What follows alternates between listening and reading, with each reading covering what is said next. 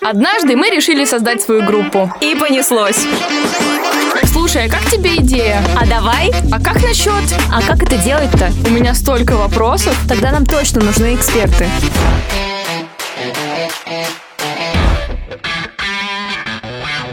Всем привет! Это подкаст «Мы решили». Здравствуйте, с вами его ведущие Варя Перникова и я, Вика Горжанова. И мы все еще хотим стать величайшей группой в истории. Да, но недавно выяснили, что даже звездный статус не может уберечь исполнителей от проблем с законодательством. Если что, не пугайтесь, это Вика так про авторские права говорит, а не про тюрьму. Ну знаешь, все может быть. В любом случае, сегодня мы будем обсуждать бумажки. И речь, к сожалению, не о деньгах, а о договорах, которые типа нужны музыкантам. Вообще-то договоры как раз-таки помогают сохранить артистам деньги. Так, а вот это уже интереснее. Тогда слушай внимательно. Сейчас музыкальный юрист Александр Гудков, да-да, с которым мы говорили в прошлом выпуске, расскажет, почему исполнителям вообще нужно обращаться к юристам с самого начала карьеры.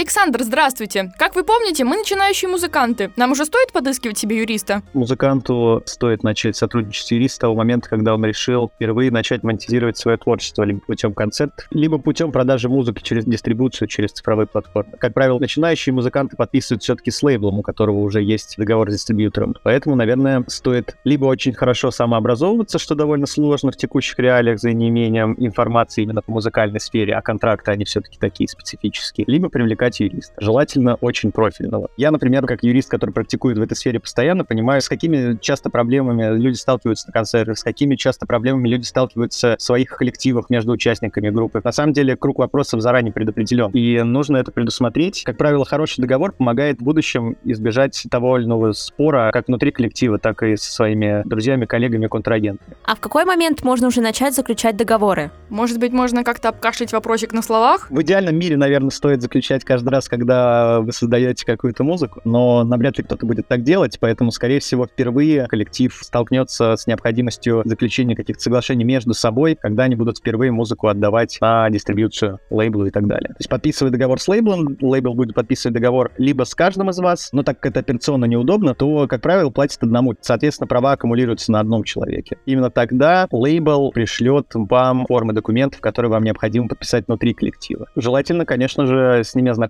потому что они могут быть супертиповыми и не соответствовать тому, чему вы договорились. Так, хорошо. А теперь давайте поговорим о насущном. Ну как там с деньгами? Если документы не подписаны, то доходы делятся между вами в равных частях, как э, между лицами, которые вместе создали какой-то результат интеллектуальной деятельности. Ну, так-то справедливо. А можно вообще не сотрудничать с лейблами? Ну, чтобы не отдавать свой доход. Да, может быть, мы самостоятельные и жадные. Тут стоит скорее подойти с точки зрения бизнеса. Не сотрудничать с лейблом вообще, наверное, не получится для начинающего музыканта, потому что крайне мало дистрибьюторов, тем более в текущей нынешней экономической и политической ситуации, потому что иностранные дистрибьюторы у нас частично отпали, правильно? Крайне мало дистрибьюторов, которые работают с маленькими каталогами. То есть э, дистрибьюторы заключаются, как правило, с лейблами просто потому, что у них большой каталог, и с ними проще работать. Соответственно, маленькому артисту подписаться напрямую с каким-нибудь, допустим, звонка дистрибьютор не удастся. То есть звонка просто не подпишет с вами договор. Он отправит вас к какому-либо своему партнеру, который по факту является лейблом. Поэтому с лейблом столкнуться придется. Как бы есть другие сферы, в которых тоже можно столкнуться с лейблом. Это сфера, когда вам предлагают работу на какой-нибудь 360, когда берутся также за ваш там пиар, соцсети, съемки, суют вас на радио и прочее. Вот это уже другая история. Здесь, конечно, все по желанию. А какие есть юридические плюсы в сотрудничестве с лейблами?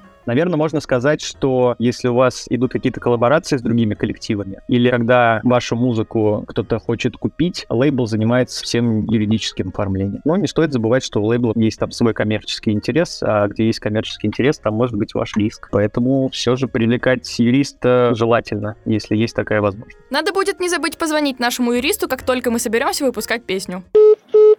Так, я вроде все записала, чтобы не забыть. А я даже почти все поняла. Эх, даже в творчестве без бюрократии никуда. Зато теперь, когда мы зачили мат-часть, можем приступать к практике. Это значит, что в следующий раз мы наконец-то будем готовиться к выпуску нашего первого трека. Так, где-то моя гитара? Э, попрощаться. Точно. Всем пока. Услышимся очень скоро.